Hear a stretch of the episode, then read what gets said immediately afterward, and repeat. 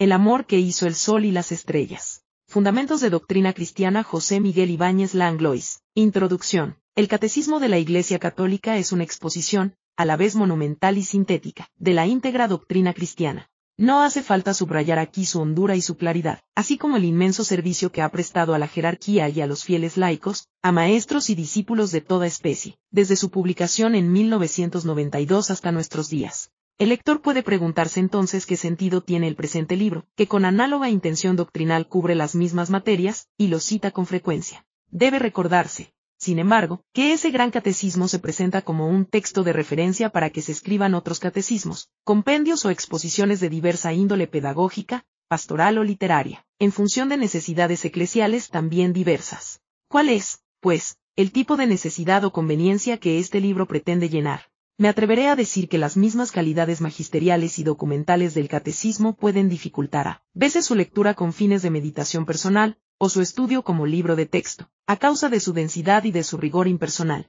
Por ese motivo, el uso prolongado que he hecho de él, en el acompañamiento de almas y en la docencia, me ha sugerido una obra más divulgativa que, basada en el propio catecismo, incluya comentarios e ilustraciones, énfasis pedagógicos y apologéticos, pastorales y espirituales, a la vez que el sesgo existencial, el calor de una experiencia personal, y por qué no, la nota afectiva. Factores todos que no corresponden a un texto del magisterio, sino que solo pueden ser de la exclusiva responsabilidad de un autor particular. Esta obra es, pues, una versión divulgativa y sintética del magisterio de la Iglesia, y de los principales capítulos de su doctrina dogmática, moral y espiritual, al escribirla he tenido en cuenta las interrogantes y los problemas, las preguntas y las dudas más frecuentes de fe y moral, que he visto plantearse a moros y cristianos durante casi seis décadas de sacerdocio y docencia. De hecho, el primer germen de estas páginas fueron mis apuntes de los cursos de teología que dicté por largos años en la universidad, con el catecismo en la mano, por decirlo así, para alumnos de distintas carreras.